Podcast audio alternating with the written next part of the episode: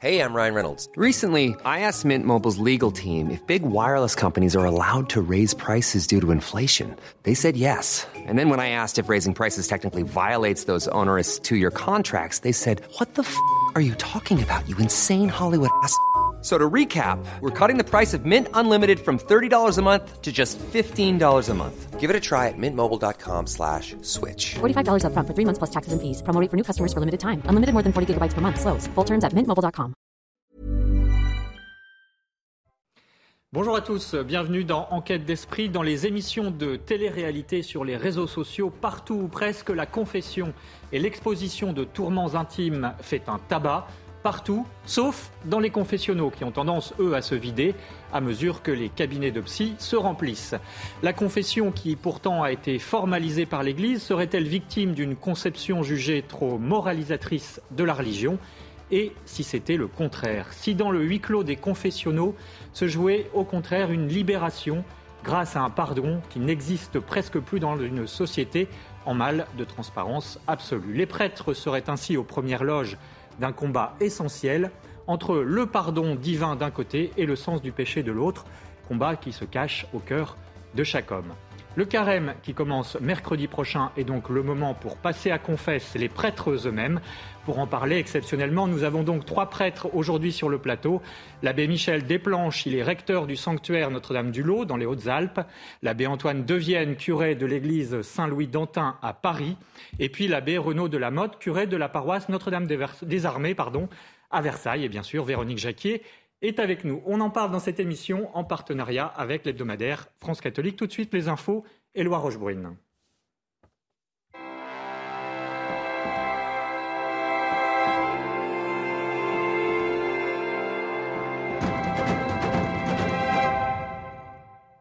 Bonjour Éloi Rochebrune et on commence euh, par parler de la Turquie avec vous. Bonjour Émeric, bonjour à tous. On débute ce journal effectivement avec la Turquie et la Syrie où le bilan humain du séisme continue de s'alourdir avec plus de 40 000 morts. Des quartiers entiers ont été ravagés comme à Antioche, habitations, commerces, mais aussi mosquées et églises des premiers siècles n'ont pas survécu aux secousses. Pour, les fidèles, c'est un désastre. Le récit de Célia Barotte. Le calme après la tempête. La ville d'Antakya, Antioche en français, a été ravagée par le séisme. 70% de la ville a été détruite. Les lieux de culte n'ont pas été épargnés. Cette femme musulmane est venue constater les dégâts. Sa mosquée est l'une des plus vieilles de Turquie. Cet endroit signifie beaucoup pour nous. Il était très précieux pour nous tous, Turcs et musulmans. Les gens avaient l'habitude de venir ici avant d'aller en pèlerinage à la Mecque. À quelques centaines de mètres de la mosquée, il ne reste quasiment plus rien de l'église grecque orthodoxe de la ville. Une trentaine de membres de la communauté ont péri. Seule consolation, le crucifix du clocher a miraculeusement survécu. C'est la plus ancienne église, la première église du monde. C'est l'endroit où le christianisme est né. C'est pourquoi nous appelons les chrétiens du monde entier à nous aider à reconstruire l'église d'Antakya. Cela prendra du temps, mais nous reconstruirons cette église et nous nous y rassemblerons à nouveau. Le quartier historique juif, lieu où ont vécu les apôtres Barnabé et Paul, a lui été épargné. Les deux prêtres de l'église latine sont en vie, ainsi que les 60 familles de fidèles. Un miracle dans le berceau du christianisme primitif. À Jérusalem, la communauté chrétienne se dit harcelée depuis plusieurs semaines. Les agressions et les actes de vandalisme se multiplient. Début février, dans la chapelle de la condamnation, une statue des Jésus a été saccagée à coups de marteau par un extrémiste juif. Et des touristes dans un quartier arménien de la vieille ville ont même été pris à partie par un groupe de juifs radicaux. Un affrontement a éclaté. Les responsables des églises locales dénoncent l'inaction des autorités. Et on poursuit ce journal avec la condamnation de l'évêque nicaraguayen Rolando Alvarez, 26 ans de prison pour avoir refusé l'exil forcé aux États-Unis. Monseigneur Rolando Alvarez est un dissident du régime du président nicaraguayen Daniel Ortega, qui a depuis 2018 les chrétiens dans le viseur. Les persécutions se sont intensifiées. Les explications de Kylian Salé. À Managua, les catholiques sont sous le choc. Pour eux, la condamnation de monseigneur Rolando Alvarez est incompréhensible. C'est triste. Comment peuvent-ils faire cela? Pauvre Rolando, Il ne devrait pas être en prison. Il n'a pas tué, il n'a pas fait de mal. C'est une personne sympathique pour nous. En 2018, les relations entre le clergé et le gouvernement de Daniel Ortega se sont tendues lorsque des manifestants, qui réclamaient la démission du président nicaraguayen, ont trouvé refuge dans des églises. Depuis, les membres du clergé sont désignés par le régime comme des ennemis de la nation.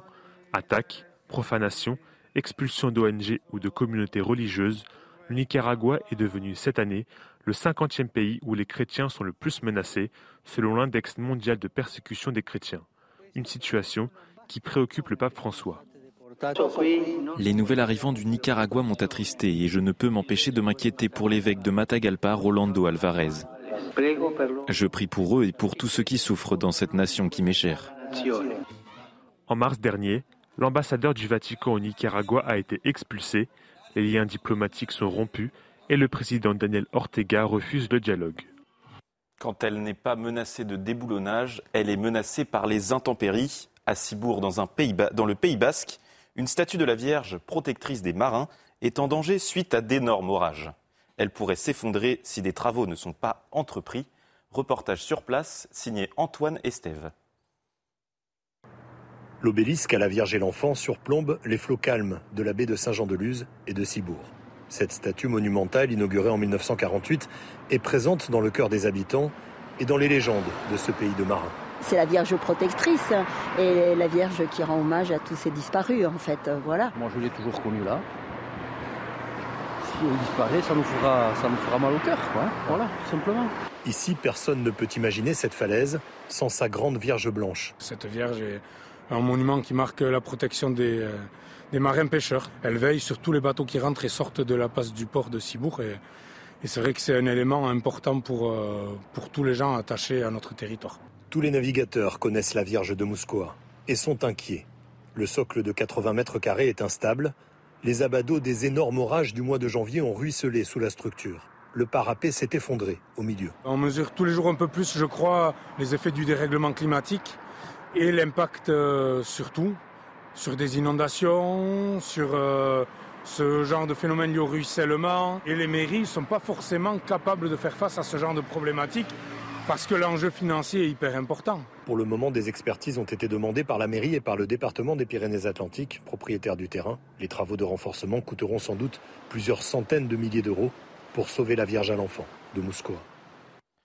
C'est la fin de votre journal. Émeric, c'est à vous pour la suite d'Enquête d'Esprit.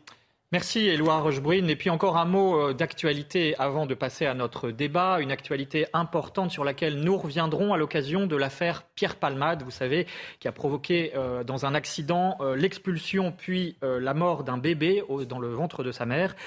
pour le droit français, dans le droit pénal, eh bien, le statut du fœtus n'est pas un être humain. Et bien sûr, la Cour de cassation considère que ce n'est pas une personne humaine. Et évidemment, ce n'est pas le cas, ce n'est pas l'avis de la mère ni de l'Église. Nous en reparlerons lors d'une prochaine émission. Pour l'heure, nous parlons de la confession, des secrets de la confession vus par trois prêtres. Nous sommes en compagnie du Père Michel Desplanches. Bonjour mon Père, merci d'être avec nous. Vous êtes le recteur du sanctuaire Notre-Dame du Lot, c'est dans les Hautes-Alpes. Et c'est là que euh, la jeune Benoît Ranturel a bénéficié, pardon, a bénéficié d'apparitions mariales reconnues pendant 54 ans. C'était vraiment une, exception euh, dans l'histoire des apparitions au XVIIe siècle et qui est devenu un sanctuaire tout particulièrement dédié à la miséricorde divine. Vous nous en parlerez. Avec nous également le Père Antoine de Vienne. Bonjour mon Père. Bonjour. Vous êtes le curé de l'église Saint-Louis-d'Antin à Paris, près de la gare Saint-Lazare. C'est un des hauts lieux parisiens qui font mentir l'idée selon laquelle la confession aurait quasiment disparu de l'usage, des usages chez les catholiques. Vous nous direz pourquoi. Avec nous également l'abbé Renaud de la Mode. Bonjour monsieur l'abbé. Bonjour monsieur. Merci d'être avec nous. Vous êtes euh, le curé de l'église Notre-Dame des Armées à Versailles, une paroisse dédiée à la forme extraordinaire du rite romain, c'est-à-dire pour le grand public la messe en latin ou la messe dite traditionnelle, hein, euh, pour faire simple. Et vous accueillez aussi euh, largement des pénitents en ouvrant largement vos portes à ceux qui veulent se confesser, qui viennent de tous horizons. Là aussi, on peut dire que l'offre crée la demande, on en parlera. Et puis, bien sûr, avec nous, on a trois prêtres, mais on a aussi Véronique Jacquet. Bonjour Véronique. Bonjour à tous. Je rappelle que vous êtes euh, journaliste. Alors, est-ce qu'on a euh, perdu le sens euh, et la notion même de péché? Je vous propose de se rendre à la rencontre des Parisiens à qui nous avons posé la question, la confession, à quoi ça sert? Écoutez leur réponse. Je vais à la confession à Cartan. Et ça veut dire? Vraiment quand l'occasion se présente. C'est un peu le, c'est un peu repartir sur une page blanche et euh, on efface le passé, on repart sur quelque chose de neuf. Non, non, je me suis jamais confessé. Enfin, comme je l'ai appris, voilà, c'est euh, aller, enfin, déjà avant de, prier et de recevoir, euh, parce que je me souviens, le corps du Christ, c'est de, voilà, de se décharger sa conscience, d'aller se confesser pour se faire absoudre les péchés et être sincère pour être un peu, voir une rédemption. Je peux comprendre la démarche. C'est un peu comme aller voir un psy pour se décharger, enfin pour euh, voilà, euh, se sentir mieux, sentir un peu plus euh, léger face à des choses dont on n'est peut-être pas très fier. Ne serait-ce que pour notre rapport à Dieu et puis par rapport aussi aux autres personnes. Si je ne suis pas, par exemple, franche avec mon entourage, eh bien, je, j'entache quelque chose dans, dans euh, mes, conversations avec eux, dans mon rapport avec eux. Surtout, j'ai beaucoup de petits-enfants, donc euh, si j'essaie d'être, euh, de paraître mieux que je ne suis, c'est quand même ennuyeux, c'est pas, c'est pas franc. Personnel, la confession, c'est, c'est sûr. le restant, pareil, je ne crois pas du tout à tout ça. Je crois que c'est de la... Ce ne sont que des histoires, tout ça je vais me confesser de temps en temps. Ça me fait beaucoup de bien. Ah, ça oblige à réfléchir à sa vie, la façon dont on l'amène. Je pense que c'est essentiel, même si euh, il semblerait que ce soit quand même un sacrement auquel on a de moins en moins recours. Les catholiques ont quand même euh, du mal parce que euh, c'est pas dans l'air du temps d'aller dire à quelqu'un, confier ou confesser à quelqu'un ses, défaillances, ses manques, surtout euh, concernant l'amour des autres et l'amour de Dieu, en fait. Voilà, alors est-ce que la confession, ce n'est pas vraiment dans l'air du temps Père Michel Desplanches, première question pour vous, avec ces quelques chiffres hein, pour démarrer, euh, qui montrent effectivement que euh, donc, de 1952 à 1983, ça s'affiche sur l'écran, en 1952, 50%, plus de 50% des catholiques déclaraient se confesser au moins une fois par an, selon un sondage IFOP et Sofres. En 1983, c'était 14%. Donc est-ce que la confession a tendance à disparaître des écrans radars, même chez les catholiques? Euh, vous savez, euh, nous sommes dans un monde qui change tellement et tellement vite qu'on ne peut pas s'étonner de voir des statistiques euh, de cet ordre. en revanche, on ne confesse plus du tout de la même façon. Hein. Euh, j'ai souvenir dans ma jeunesse d'avoir euh, reçu des confessions extrêmement mécaniques euh, et très rapides. Aujourd'hui, les personnes ont besoin de se dire, d'expérimenter une rencontre. Il me semble qu'un lieu de pèlerinage comme celui dont j'ai la charge est vraiment hein. un lieu, voilà, un lieu pour se poser, pour prendre le temps de faire le point et, et de parler et de parler en vérité. C'est une belle opportunité que les gens savent saisir tout de même. On va y revenir bien sûr au cours de cette émission. Père de Vienne, euh, je rappelle que vous êtes le curé de Saint-Louis-d'Antin à Paris, donc là où il y a beaucoup de confessions, vous nous en parlerez aussi. Mais auparavant, qu'est-ce que le péché? Parce que finalement, euh, s'il existe un sacrement de la confession, c'est bien qu'il existe le péché, ce qui n'est pas forcément une évidence pour tous ceux qui nous écoutent. Est-ce que c'est une culpabilisation inutile qu'a inventé l'Église au cours des siècles, ou au contraire, est-ce qu'on a trop banalisé de l'autre côté euh, le sens du péché aujourd'hui? Mhm. Écoutez, moi je dirais volontiers que euh, le péché suppose une, conscience personnelle et un sens de, la responsabilité. Euh, ça peut arriver quand un, pénitent vient qu'il s'accuse de certaines choses. C'est plus un mal-être, une difficulté relationnelle. Souvent c'est avec quelqu'un de sa famille, quelqu'un du travail. Et euh, le péché suppose qu'on puisse relier un acte mauvais à quelque chose que j'ai fait. Et souvent, les, prêtres et les confesseurs vont devoir faire deux travaux. Euh, soit dire aux gens, mais attention, là vous avez une difficulté. Et en fait, c'est plutôt une plainte que vous avez. Et euh, parfois, il peut y avoir un certain sens du, scrupule, où les gens se chargent la mule. c'est très fréquent aujourd'hui, ce, sens du ah, scrupule Moi, je passe pas mal de temps à faire ça. Parce que, si vous voulez, un péché, c'est relié à un acte il y a une objectivité, c'est ça que vous voulez dire. Et c'est ça, il y a une objectivité qui, existe, et c'est relié un acte à une volonté que j'ai eue. Parfois, on peut pécher par, sans le savoir. sans le savoir, ou alors c'est même plus un péché, ça devient un acte malheureux. Et une des grandes euh, étapes qu'on peut avoir avec des gens, surtout quand on les rencontre régulièrement, c'est de pouvoir les amener à pouvoir euh, entrer pas simplement dans la culpabilité, mais surtout dans la responsabilité de leur acte. Et à partir de cela, de se rendre compte qu'ils ont une personnalité, qu'ils ont une, une, intégrité, une singularité. Et reconnaître une faute, c'est pas uniquement le fait de, de se dire qu'on est mauvais, c'est aussi de se rendre compte qu'on a une, vraie personnalité et une vraie responsabilité. Et on parle des actes, hein, on est bien d'accord. On parle des actes. Véronique. Oui, expliquez-nous quand même, faites le distinguo entre péché et bonne ou mauvaise morale. Parce que si bien des gens ne vont plus se confesser, c'est qu'ils ont l'impression que de parler de morale, ça suffit et qu'on s'arrange avec sa petite morale.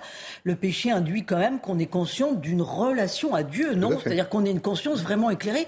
Mais ça, c'est pas évident. Est-ce que ça demande pas une éducation au départ Il me semble que c'est. Chrétienne. Tout à fait, mais pour les gens qui viennent, par exemple, se confesser à Saint-Louis-d'Antin, vous avez des gens qui sont très rodés pour la confession. Vous en avez pas mal qui disent Mon père, ça fait, allez, 10 euh, ans, 15 ans que je ne suis pas venu me confesser. Souvent, c'est aussi la première fois que je viens, je viens de me confesser.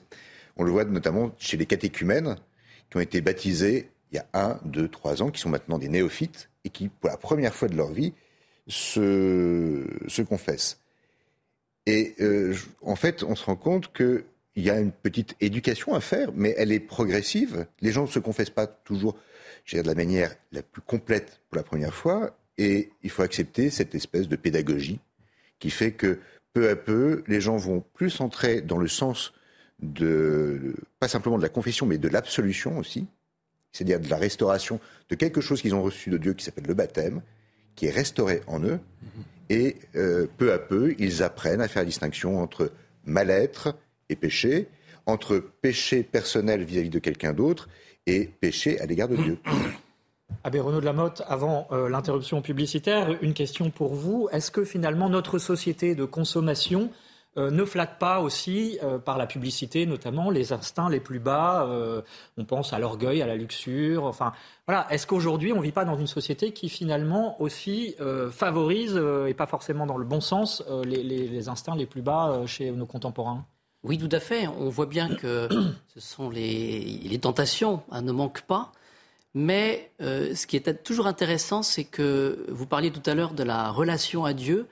Il existe toujours dans, l'âme humaine cette capacité à, réfléchir un petit peu au sens de la vie. Voilà, quel sens véritablement de ma vie Comment je me positionne par rapport à la vie Comment je, peux faire le bien Quelles sont aussi les conséquences un peu du mal que je peux avoir vis-à-vis du, prochain, vis-à-vis -vis de ma famille et, on en arrive toujours finalement à cette réflexion sur euh, le sens de la vie, que nous pouvons donner à la vie, et en même temps comment nous pouvons retrouver, euh, je dirais, euh, cette, énergie hein, pour pouvoir avancer et pour pouvoir justement continuer et, pouvoir aller plus loin. C'est jamais perdu, c'est un peu. C'est jamais perdu, voilà. Et la confession, ça sert à ça aussi. C'est un peu une machine à laver, si on peut dire. Pardonnez-moi l'expression. Machine à laver des péchés, non? Je me vois mal en machine, hein, je vous avoue. honnêtement, honnêtement, c'est une rencontre profondément humaine. Quoi. Je crois dans un monde de machines, nous avons besoin de rencontres vraiment humaines.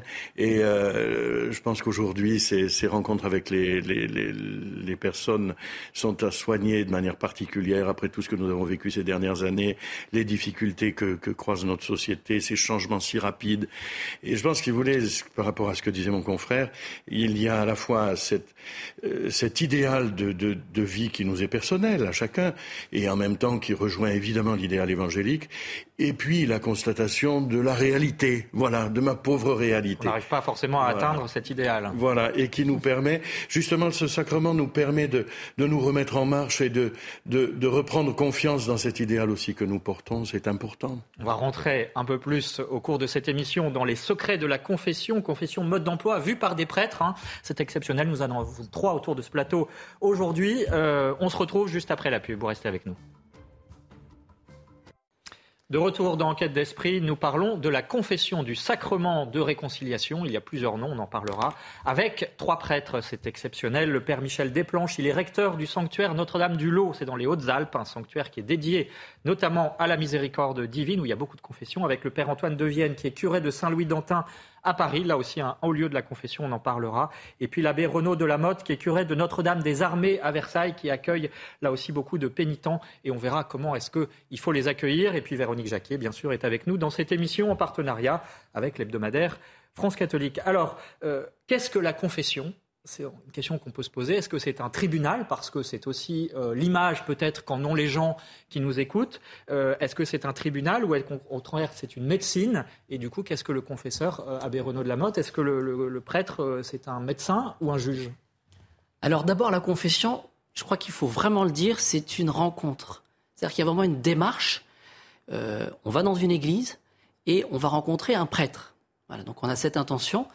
Et puis, J'imagine que pour euh, la personne concernée, c'est le fruit aussi d'une réflexion. C'est-à-dire que celui qui, arrive dans, l'Église et qui veut se confesser, il attend hein, quelque chose de la part du Seigneur. Il vient déposer quelque chose.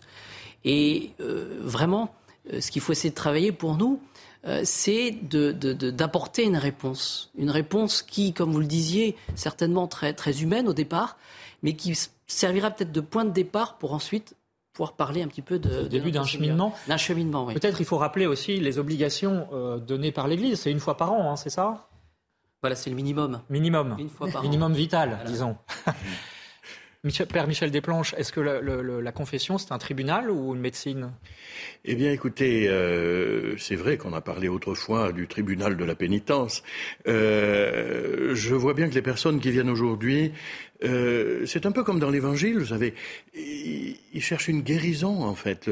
Dans l'Évangile, la maladie et le péché sont liés, quoi. Et on voit bien que c'est ce sacrement, il a, il a cette dimension d'apaisement, de guérison intérieure. Et, je pense que je, je, vois beaucoup de gens écorchés vifs, extrêmement blessés par l'existence, et, et, qui ont vraiment besoin de retrouver la paix d'une rencontre avec le Christ, quoi, avec une avec cette personne qu'est Jésus-Christ. À travers Ils sont obligés de passer par la confession pour ça C'est le moyen le plus sûr de le rencontrer, me semble-t-il. Abbé Renaud de la Motte Mais plus que la, rencontre, euh, ce qu'on voit souvent, c'est que les personnes demandent un éclaircissement aussi. Ils ont besoin de, connaître. Voilà, est-ce que ça, c'est vraiment un péché? Est-ce que j'ai fait du mal? Est-ce que comment puis-je réparer aussi? Donc il y a vraiment cette volonté de, de, de dialogue et puis de, lumière. L'éclaircissement de la conscience. L'éclaircissement. Oui, quand je vous écoute, il y a quand même un côté aussi maintenant très psychologisant dans la confession. Alors c'est peut-être relié à notre époque, mais je crois me souvenir que Padre Pio, le saint Padre Pio, euh, lui ne voyait pas tout à fait les choses comme ça. Et quand on rentrait dans son confessionnal, parfois, euh, il houspillait euh, au sens propre les gens. Enfin, il est, il est remué, il est rabroué. Enfin, il était même assez sévère. Hein. Comment, comment on peut comprendre les choses? Est-ce que c'était parce que c'était un saint c'est-à-dire qu'il voyait vraiment la noirceur du péché Père des planches. On est devant euh, aussi dire, des générations de confesseurs qui se suivent et l'attente des fidèles n'est pas tout à fait la relation à l'Église n'est pas tout à fait la même. On sent bien aujourd'hui la fragilité, l'extrême fragilité de l'humain et, la grâce de Dieu vient vraiment la renforcer, lui donner de, l'énergie et, redonner ce, comment dire ce, ce but, cette lumière qui va guider leurs pas. Et ça, c'est la grâce de Dieu. Nous avons la chance, hein, chers confrères, d'être les témoins de l'action de la grâce dans la vie des personnes. Et ça, c'est quelque chose qui ne nous appartient pas. Père Antoine de Vienne, euh, on a compris hein, à travers vos propos que euh, la confession, c'est pas exactement la même chose que euh, le cabinet du, le divan du, du psy. Néanmoins, est-ce qu'il faut être bon psychologue pour être bon confesseur? Une bonne question que vous me posez. Euh, Parce que entre, entre euh, le rigorisme peut-être d'une époque et euh, le laxisme, comment est-ce qu'il faut se situer? Oui, à mon avis, il faut être un bon psychologue, mais il ne faut pas se prendre pour un psy. C'est-à-dire que c'est pas la même chose. C'est-à-dire que le psychologue va aider quelqu'un qui est en difficulté à faire un peu le tri et à voir quels sont les, les côtés de sa personnalité qu'il doit renforcer.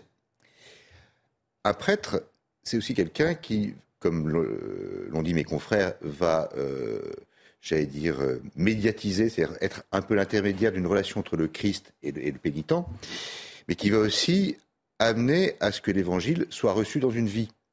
Et c'est là où, tout à l'heure, vous avez posé la question à mes deux confrères, mais pas à moi. Est-ce que Alors allez-y, répondez maintenant. est-ce que c'est un juge ou, est-ce que c'est un, médecin?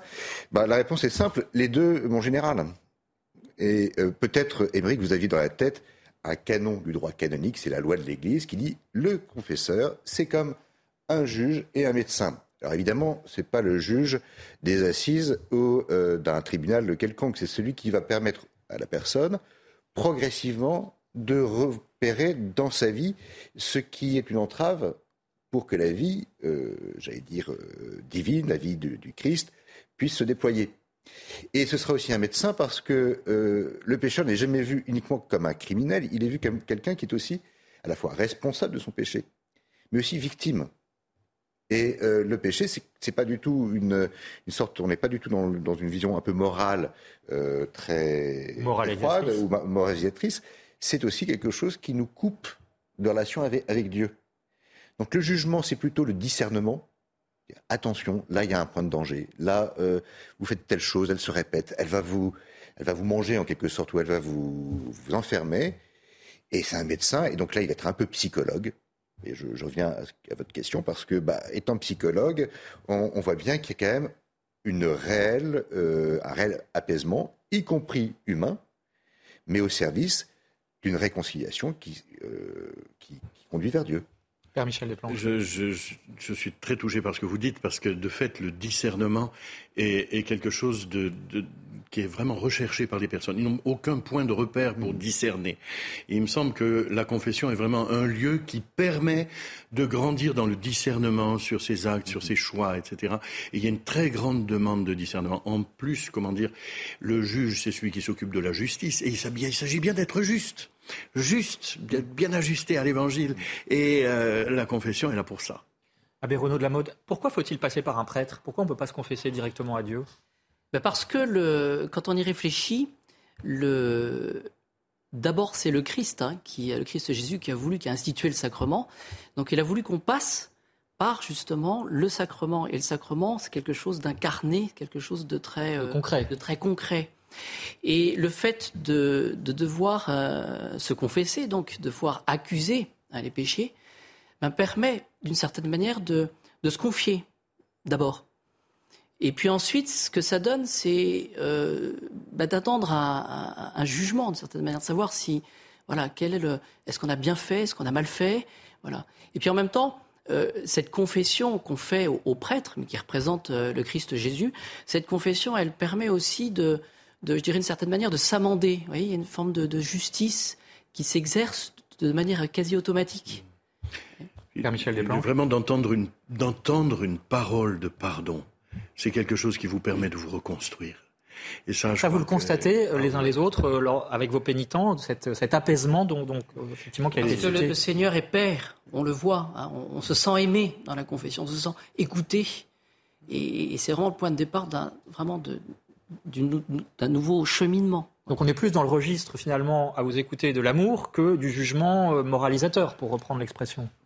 Pas forcément moralisateur, le jugement n'est pas toujours moralisateur, mais il consiste à nous ajuster, je le disais vraiment, à la parole de Dieu. Euh, y a, on, touche du doigt hein, ces, euh, ces, personnes qui ont une, une appréhension d'elles-mêmes assez négative et qui, par le sacrement du pardon, retrouve euh, un peu confiance en elle, retrouve de l'estime pour soi. C'est important l'estime pour soi. Et je pense que beaucoup de personnes sont abîmées là-dessus. Véronique. Euh, oui, le discernement, le pardon, euh, mais aussi la volonté de ne pas recommencer, de ne pas retomber dans ses péchés. J'ai cru entendre dire qu'on ne donnait pas forcément l'absolution si on avait conscience que les gens sortis du confessionnal allaient recommencer. C'est vrai ça? Comment, comment vous gérez ça? Comment vous gérez cette question, Père de la Mode Eh bien, c'est tout le problème du ferme propos. Euh, ce qu'on peut voir aussi dans la confession, c'est qu'il y a une souffrance réelle du pénitent. Et, s'il vient nous voir, s'il vient se confesser, c'est parce qu'il souffre. Et il peut trouver des paroles d'apaisement dans la souffrance de Jésus, parce que finalement, c'est ce que disait Padre Pio, hein, c'est que c'est un mystère pascal, finalement, de mort et de résurrection. Donc euh, on vient. Euh, d'ailleurs, c'est assez amusant parce qu'il y a les réflexions des enfants euh, qui posent la question, mais pourquoi est-ce que, ils le disent, hein, pourquoi est-ce que tel monsieur, il rentre dans la boîte et puis il en ressort? Donc il y a quelque chose de mystérieux, il y a une transformation qui s'opère. Dans le confessionnal. Dans le confessionnal, exactement. Est-ce qu'on peut dire, euh, très concrètement parlant, qu'une fois qu'on s'est euh, confessé, on est redevenu à l'état dans lequel on était au moment du baptême? Oui. oui. Ah, très concrètement, oui. Donc c'est une régénération d'une certaine régénération. manière. Et, c'est ce, qui fait la différence, justement, entre le fait de se confesser comme étant qu'un acte où on se raconte et le fait de recevoir l'absolution qui nous, qui, comme l'ont dit mes confrères, est un sacrement, et c'est ça qui nous régénère. Et en fait, ce sacrement est reçu avec fruit parce qu'il correspond à une démarche de vérité qui a été faite avant. C'est pas simplement un acte mécanique. Il y a aussi une prise de conscience de l'âme, de la personne, de ce qu'elle fait, et qui, euh, qui, se, qui, se, prépare à recevoir cette absolution. C'est ce qui fait que, vous voyez, euh, la grande différence entre euh, certaines personnes qui disent Ah, vous savez, moi, j'ai pas besoin de me confesser parce que je me confesse à Dieu directement. Bah, en fait, elles ont raison. Euh, une confession, vous pouvez la faire avec n'importe qui. Euh, si nous étions dans un bateau qui allait couler, Émeric, je suis à côté de vous, je lui dis Est-ce que vous pouvez me confesser? Là, vous seriez étonné, et, oui, c'est exceptionnel, mais vous seriez étonné, vous direz, bah, écoutez, oui, alors je peux, vous voyez, avoir une démarche qui va être, qui va passer par vous, ou alors prier Dieu directement, mais il y a une chose que vous ne pourrez pas me donner, c'est l'absolution. Parce que justement, c'est la partie euh, sacramentale. Et c'est ce qui fait que le, on ne parle pas de, sacrement de la confession, on parle de sacrement de pénitence, changement de vie et réconciliation. Donc, euh, c'est l'objectif. L'objectif, c'est de se remettre en, phase avec Dieu. Parce que c'est un sacrement qui guérit. Voilà. Parce qu'on a tendance un petit peu à oublier cet aspect des choses. C'est-à-dire que, certes, quand on se confesse, on accuse une faute un petit peu la partie négative. Mais le côté très positif, c'est qu'on repart avec euh, courage. Et d'ailleurs, quand on s'est confessé, en général, on revient, on a beaucoup plus de joie, beaucoup plus d'allant, beaucoup plus. Pourquoi? Parce qu'on peut compter justement sur cette, euh, cette aide, ce qu'on appelle la grâce sacramentelle, celle qui aide à guérir. Père Michel Desplanches. On peut même parler de, régénération, de recréation. Quoi. On est recréé dans le pardon. Et ça, j'ai été euh, aumônier de prison pendant 20 ans. Je l'ai vu, quoi. Je l'ai vu. Et c'est extraordinaire. Alors, on va reparler de votre sanctuaire Notre-Dame-du-Lot, mais juste avant, on va se rendre à Saint-Louis-d'Antin à Paris, qui est un haut lieu de la confession. Je le disais, euh, on confesse toute la journée, hein, vous nous en parlerez, euh, Père de Vienne. Euh, regardez ce reportage, il est signé Sibylle de Lettres. C'est un havre de paix à quelques pas des grands magasins à Paris. Ici, à l'église Saint-Louis-d'Antin, sept messes sont célébrées par jour, mais surtout les prêtres confessent à la chaîne. Allez, on ferme. Entre 150 et 200 personnes viennent expier leurs péchés chaque jour, un nombre qui peut monter à 800 à l'approche des grandes fêtes. Les bureaux d'accueil de la paroisse ont été réquisitionnés. C'est un peu pour euh, le chrétien des, rendez-vous, euh, à la fois pour retrouver la paix de l'âme, mais aussi pour entrer dans la grâce qui est faite lors de cette fête. De 8h à 20h, une dizaine de prêtres sont mobilisés pour recevoir les confessions et donner le sacrement de réconciliation. Ce n'est pas uniquement qu'un acte de repentance ou de conversion, ça, l'est, hein. mais c'est surtout aussi un acte où nous entendons euh, le Christ, par la voix du prêtre, nous dire Va, tes péchés sont remis. En général, la confession dure une dizaine de minutes, une manière de remettre les compteurs à zéro. Quand tu te confesses, euh, c'est comme si euh, tu ressortais nouveau en fait. Et tu te sens pardonné, libéré et heureux surtout. Et justement, de, se rendre compte aussi qu'il y a des moments où on fait des choses qui ne sont pas très très bien vis-à-vis des autres. Et je pense qu'avec la confession, on repart sur euh, vraiment de bonnes bases. Petits péchés ou grands aveux, derrière ces portes closes, pour respecter le secret, des milliers de personnes expient chaque année leurs fautes. Voilà, on va revenir sur euh, les recettes, entre guillemets, de, ce lieu euh, Saint-Louis-d'Antin à Paris, hein, qui montre que la confession ne s'est pas totalement perdue. Mais juste avant, un mot, parce qu'évidemment, c'est aussi dans tous les esprits, cette question du secret de la confession qui, euh, selon l'Église, est inviolable, mais qui est remis en cause en Australie, notamment à l'occasion de diverses affaires. Finalement, pourquoi est-ce que ce secret est inviolable Père Michel Desplanches? nous avons une qualité de rencontre avec les personnes qui appellent à une grande délicatesse. Et la discrétion, je suis désolé de devoir dire ça sur les médias, mais la discrétion est importante. Voilà, dans la vie, il y a une part d'ombre, une part, une part de secret qui est nécessaire à l'épanouissement de notre liberté. La transparence n'est pas le dernier mot de la vérité. Et je crois que là-dessus, nous avons euh, certainement euh, une grâce toute particulière euh, dans ce sacrement, oui. Véronique. Mais si quelqu'un vient confesser un crime, vous avez le devoir de lui dire d'aller voir la police quand même. Ah bah, vous gardez le secret, mais eh ben, évidemment, vous faites tout ce qu'il faut Nous pour sommes là pour éclairer- favoriser quand même oui. le fait qu'il aille au commissariat. Nous sommes là pour Ah, éclairer, les confi- qu'on- éclairer les consciences. On est là pour ça. hein. On l'a dit assez. Je pense que c'est clair. hein, voilà. Il faut éclairer les consciences et, et- et aiguiller les personnes vers une vie juste. Voilà. Le, secret de la confession est tout simplement lié à la dignité de la conscience humaine. Il y a quelque chose où on ne peut pas entrer sans que la personne nous, y autorise. Et j'allais dire que c'est un principe à la fois qui est religieux, mais c'est aussi un principe qui fonde l'humanisme de nos sociétés. Le fait qu'il y ait une limite extérieure, pas pour que euh, on cache des choses, mais parce, pour, simplement pour que on se rende compte que l'être humain a besoin de, cette, de cet espace intérieur où il est maître, où il peut accueillir Dieu, où il peut discerner par lui-même. Et si le secret de la, de la confession n'est pas respecté, ça veut dire que on outrepasse euh, cette limite qui est de l'extérieur vers l'intérieur, et on, on perd complètement toute Une violation de la conscience. une violation de la conscience, c'est-à-dire qu'on perd tout, tout ce que nous avons acquis, on va dire, euh, euh, depuis plusieurs milliers d'années en termes de civilisation. Abbé Renaud de la Motte, tout à l'heure, Et vous puis ce disiez. secret de, de la confession euh, permet une amorce d'un dialogue et puis d'une prise de, de- de- de conscience un petit peu de la, de la gravité certainement d'une action. Et on n'est pas obligé, vous n'êtes pas obligé de donner l'absolution, hein, ce que vous disiez tout à l'heure. Donc effectivement, euh, il y a le secret, mais, mais ça ne veut pas dire que tous les péchés sont pardonnés forcément à l'issue. Parce qu'il faut de bonnes dispositions. Une chose qui est- que je voudrais rajouter euh, sur ce point, parce que ça me paraît important, c'est que, euh, imaginons que quelqu'un vient faire un crime, va faire un crime, vient se confesser, on lui dit, euh, il faut que vous alliez vous dénoncer. On l'exhorte. Mais euh, si la on n'est pas euh, maître de ce qu'il fera par la suite. C'est-à-dire qu'on est comme dans l'ordre de la conscience, et la liberté du pénitent est activée par lui, pas par le confesseur. Et c'est quelque chose qui est extrêmement important parce que euh, ça montre aussi la place qu'un confesseur tient. Euh, on a dit tout à l'heure qu'il était juge et médecin, mais il ne se substitue pas à la liberté du pénitent. Là aussi qui est inviolable. Qui- ben, c'est Comme la conscience. Exactement. Quand, quand nous sommes devant, euh, nous recevons les personnes. Moi, je, je me souviens et je, je crois à chaque fois que j'entre dans le confessionnal, je suis toujours frappé de voir la la confiance des personnes qui nous introduisent dans, l'intimité de, leur vie, de leur foyer, de leur conscience, et euh, la place que nous tenons comme ministre du Christ euh, est, est d'une dignité et demande une délicatesse infinie. Euh, le secret en fait partie, oui.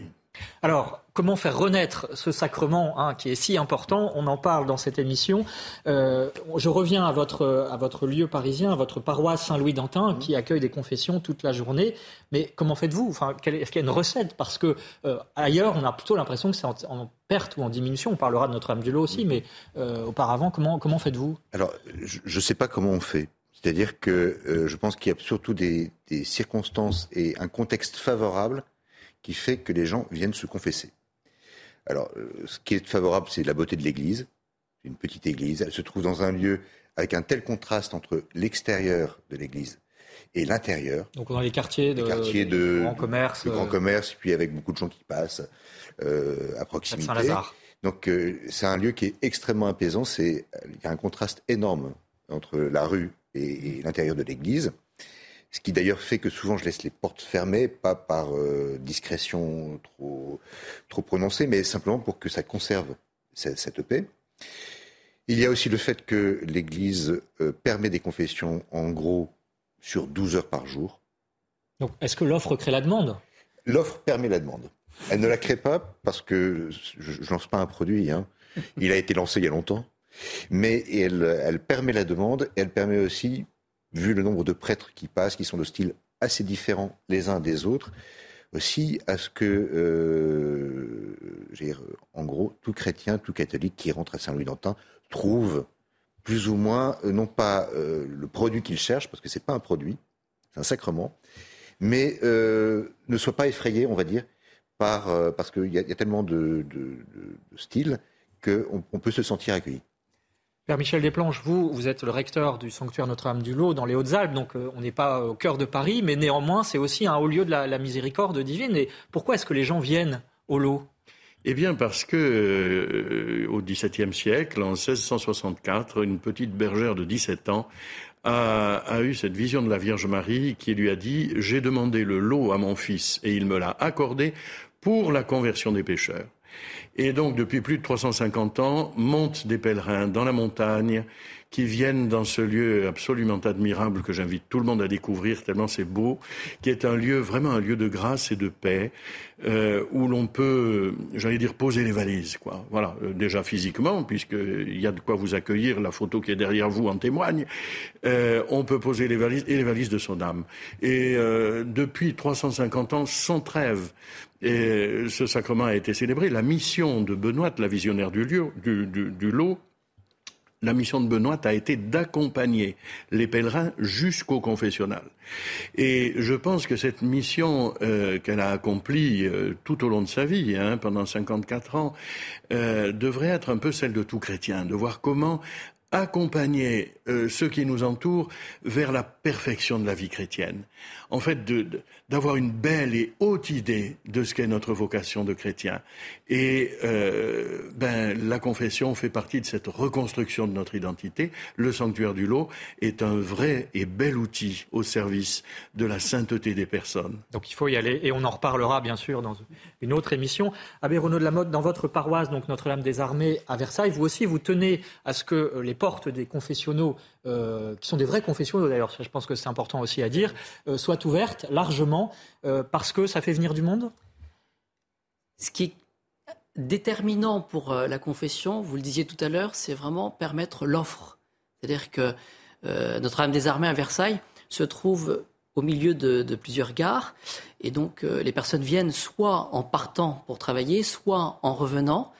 Donc, il y a cet aspect des choses. Un deuxième aspect, c'est ils sont contents ils sont heureux de, pouvoir euh, voir des prêtres dans leur église. Qui sont disponibles. Et qui sont disponibles. Donc cette disponibilité, voilà. Et de pouvoir échanger, et puis de pouvoir trouver aussi cet aspect d'un de, éclaircissement, d'une lumière, d'une parole de, réconfort. Et, et c'est vrai que toute cette alchimie permet justement une, voilà, de, une, une, rencontre, encore une fois. Ça crée un climat. Alors, malheureusement, euh, cette émission touche à sa fin. Hein. Évidemment, sur un tel sujet, on aimerait y passer beaucoup plus de temps. Mais peut-être un dernier mot euh, à chacun pour euh, quelle est la dimension aujourd'hui missionnaire de ce sacrement de la confession qui semble peut-être vu de, de, de, très loin comme un peu désuet pour un certain nombre de gens qui nous écoutent probablement. pourquoi est-ce que c'est missionnaire aujourd'hui? Pourquoi c'est si important, Père de Vienne ben, Si des gens se saisissent de leur vie chrétienne, qu'ils renouent avec Dieu, qu'ils apprennent à déployer l'évangile dans leur, leur existence. C'est missionnaire un peu par, par rebond, si vous voulez. C'est-à-dire qu'il y a tellement de choses qui cadenassent, euh, j'allais dire, le cœur chrétien ou l'initiative chrétienne, que quand on est capable de lever des difficultés, si les gens rayonnent d'un pardon reçu de Dieu dans leur vie, euh, si ça, c'est pas missionnaire, je ne sais pas ce que c'est. Hein. De la La confession, on trouve dans la confession vraiment une réponse euh, à l'essentiel de, notre vie, savoir mm. un petit peu pourquoi est-ce qu'on existe, qu'est-ce qu'on peut faire de sa vie, quel est le, prix qu'on peut y accorder. Et la confession permet justement de, hein, mesurer la chose et, de mesurer qu'on est aimé. Voilà, je crois que vraiment ce qui, ce qui doit nous animer, c'est de se dire tout ce que j'ai pu faire, euh, même si c'est du mal, bien, je sais que je peux trouver une solution, je, peux, je, sais que je peux trouver vraiment une parole de réconfort et surtout le pardon du Seigneur. Père Michel Desplanches, mot de la fin. Un chemin est possible. Vous n'êtes pas dans une impasse. Un chemin est ouvert. Ce chemin, c'est celui de la miséricorde, de la douceur, de la consolation. Dans une période où, où, où la sensibilité est extrême, on peut être consolé et repartir dans la vie. Merci, merci à tous les trois d'avoir éclairé cette question, ces secrets de la confession. Le dernier mot pour Véronique concernant une lecture pour approfondir cette question. De, de, France catholique qui vous propose une série de trois numéros euh, sur le carême. Euh, le premier, vous le voyez s'afficher à l'écran, le sens du carême. Le prochain numéro, ce sera justement sur la confession. Alors, on vous invite à aller sur le site france-catholique.fr parce que cette série de trois numéros, vous pouvez la découvrir gratuitement. Voilà, merci à vous euh, d'avoir suivi cette émission. Merci à Aurélie Lucano et à toute l'équipe technique pour la réalisation. La semaine prochaine, nous parlerons de la question de l'autorité, l'autorité dans la société, l'autorité dans l'Église, pourquoi elle est importante, et ce sera notamment avec le général Pierre de Villiers. Merci encore et l'info continue sur CNews.